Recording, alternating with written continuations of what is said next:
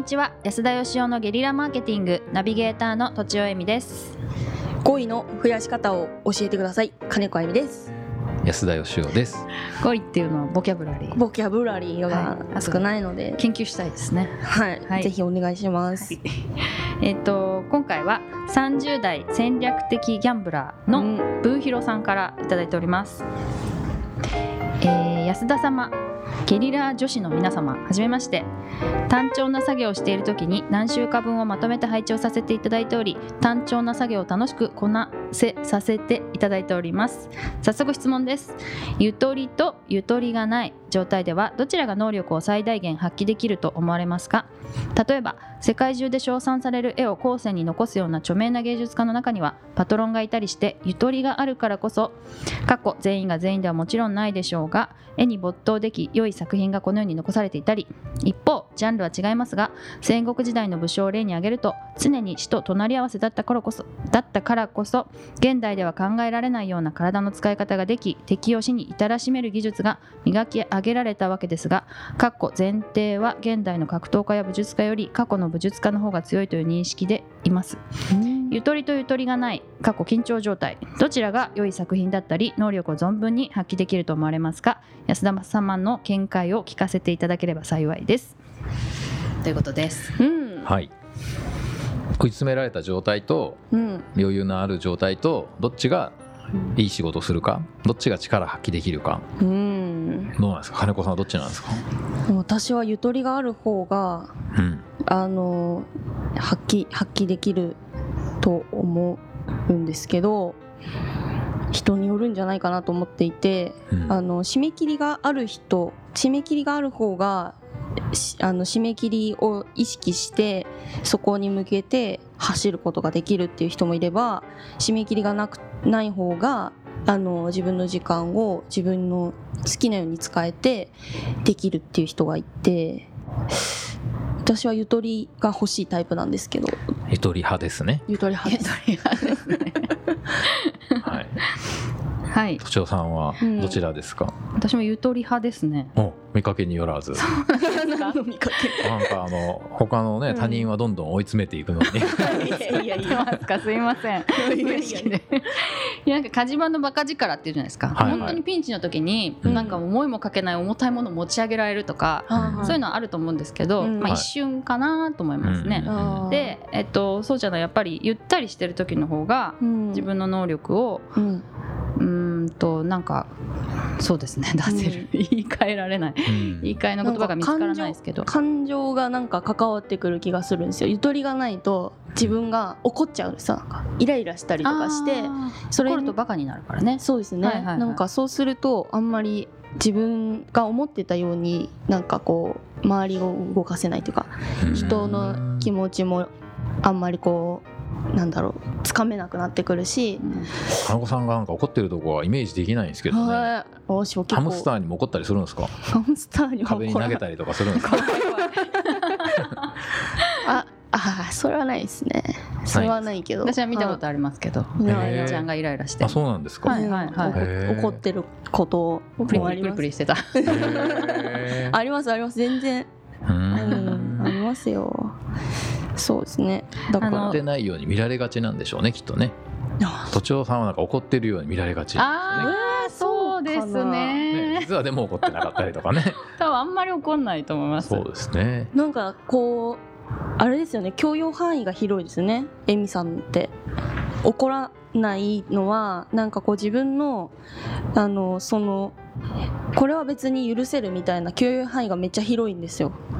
あそれもあるかもしれないんだけど、うん。結構何かあっても悲しいにいっちゃう気持ちが。怒るよりああだからあんまり怒んないのはあるかな、子供は除くで子供子供の僕で、はいはいはい。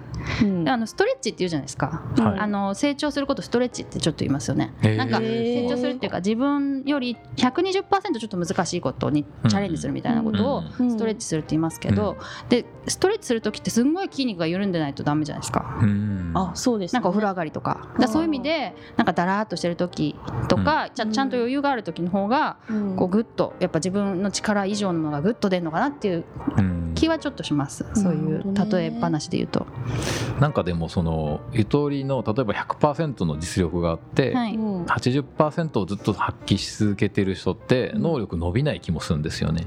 はい、うん。いやそのゆとり120を伸ばすのにも余裕があった方がいいっていう意味です。余裕がある方が伸びると。うん例えば失敗してもいい環境失敗しても許される環境があった方が新しいことにチャレンジできるとかつまり怖がってない気持ちが怖がってないとか、はい。プレッシャーをかけられてると絶対失敗できないはい。みたいな気持ちでチャレンジできないとかそういう感じですかね。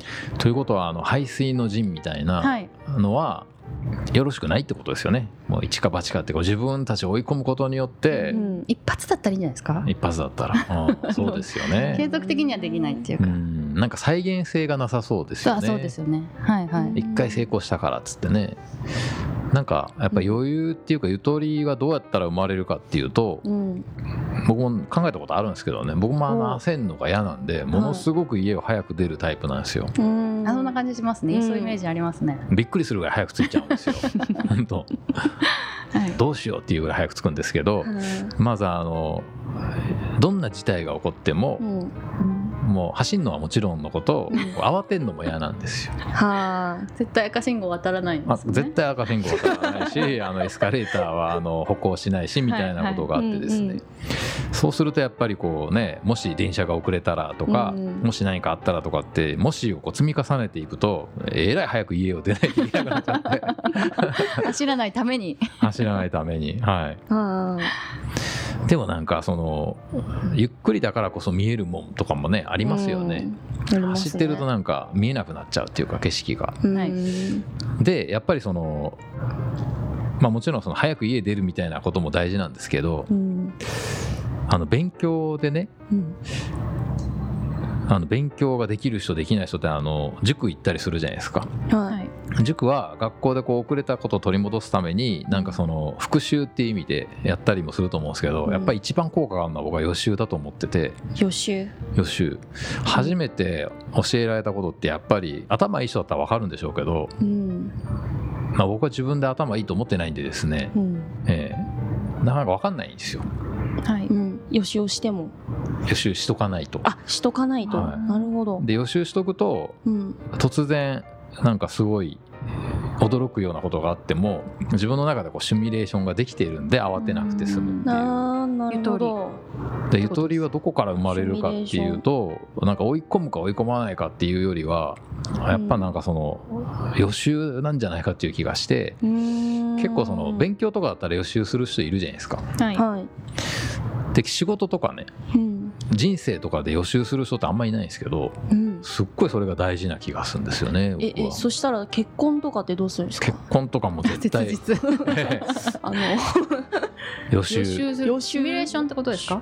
そうですよね。シミュレーションですね。まあ、こうなった時はどうなんだっていうことをちゃんと考えておくっていうか、ままあ人間ってこう目の前にこう困ったことが起こると考えるじゃないですか。はい。うんで困ったことが起こったら実は焦っちゃうんでなんか勝ち場のバカ力とか言いながら、まあ本当人によるんでしょうけど、うん。なかなかやっぱその場で最適解出すの難しいんで、頭回んなくなっちゃいますよね。そうですよね。はいだからやっぱ困ってない時に困った時の状況を考えておくっていうのがすごい大事な気がしますけどね。なるほどうん。うんうんネガティブですか？ある意味で。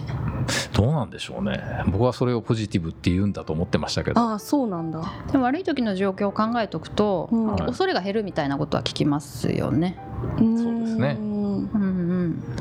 まあ基本的にあのうん。なんかどっちがやりやすいかとか効率がいいかとかっていうよりは、うん。僕の場合はあの体に効いてんのか気持ちに効いてんのかちょっとよくわかんないんですけどうん。気持ちいいかどうかっていうだからなんかは体に悪そうなことはするの嫌なんですよ。だからドキドキしたりとか焦ったりとかって嫌なんですよね、はいだから自分を追い込むとしんどいんでう、ん基本的に体にこれは体に良くないなと思う人とは仕事しないしう、んそういうやり方はしないですね。追い込むのが気持ちいい人もいますからね。そうですね。はい、は確かに。だからまあ自分の体が気持ちいい方でいいんじゃないのかなっていう感じはしますけどね。うんはい。まあ、僕はでもやっぱりあの戦略的にできるのは先行逃げ切りだけだと思ってるんですけどね。後でなんか先行逃げ切り？先行して最初からもうトップ独走していくっていう方が勝ちやすいっていうか、あの最後に逆転するのが劇的でかっこいいんですけど、なんか再現性という意味では何回もできそうな気がしないんですけどね。追い込まれないようにするのが重要かなっていう気はしますけどね。ああ、なるほど。ということで、はい、はい、はい、ゆとりに軍配が上がりました。ゆとりに軍配が上がったということで本日は以上です。ありがとうございました。ありがとうございました。本日も番組をお聞きいただいてありがとうございます番組への質問ご意見はブランドファーマーズインクのホームページからお問い合わせくださいまたポッドキャスト番組を自分もやってみたいという方は podcastproduce.com からお問い合わせください。来週もお楽しみに。